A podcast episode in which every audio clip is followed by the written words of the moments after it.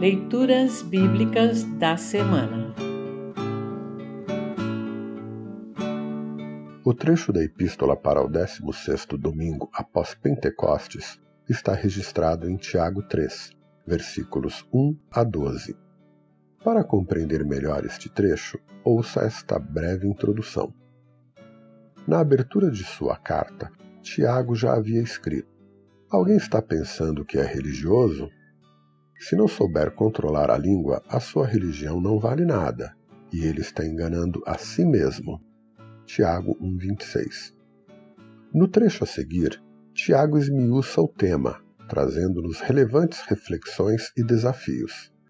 Peçamos que Deus nos ajude a usar a língua mais para orar e para bendizer a Ele, e ao próximo, e menos para maldizer, murmurar e espalhar intrigas. Ouça agora Tiago 3, 1 a 12. Tiago 3, de 1 a 12. Título: Dominar a língua. Meus irmãos, somente poucos de vocês deveriam se tornar mestres na igreja, pois vocês sabem que nós, os que ensinamos, seremos julgados com mais rigor do que os outros. Todos nós sempre cometemos erros. Quem não comete nenhum erro no que diz é uma pessoa madura, capaz de controlar todo o seu corpo. Até na boca dos cavalos colocamos um freio para que nos obedeçam e assim fazemos com que vão aonde queremos. Pensem no navio. Grande como é, empurrado por ventos fortes, ele é guiado por um pequeno leme e vai aonde o piloto quer. É isto que acontece com a língua. Mesmo pequena, ela se gaba de grandes coisas. Vejam como uma grande floresta pode ser incendiada por uma pequena chama. A língua é um fogo. Ela é um mundo de maldade, ocupa o seu lugar no nosso corpo e espalha o mal em todo o nosso ser.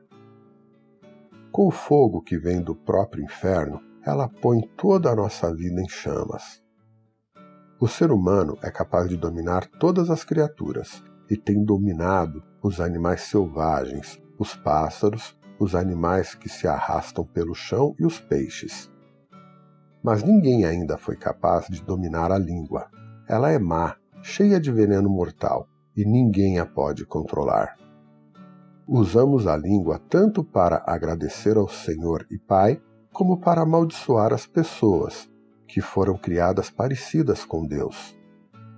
Da mesma boca saem palavras tanto de agradecimento como de maldição. Meus irmãos, isso não deve ser assim. Por acaso pode a mesma fonte jorrar água doce e água amarga? Meus irmãos, por acaso pode uma figueira dar azeitonas ou um pé de uva dar figos? Assim também, uma fonte de água salgada não pode dar água doce. Assim termina o trecho da epístola para esta semana. Congregação Evangélica Luterana Redentor Congregar, Crescer e Servir.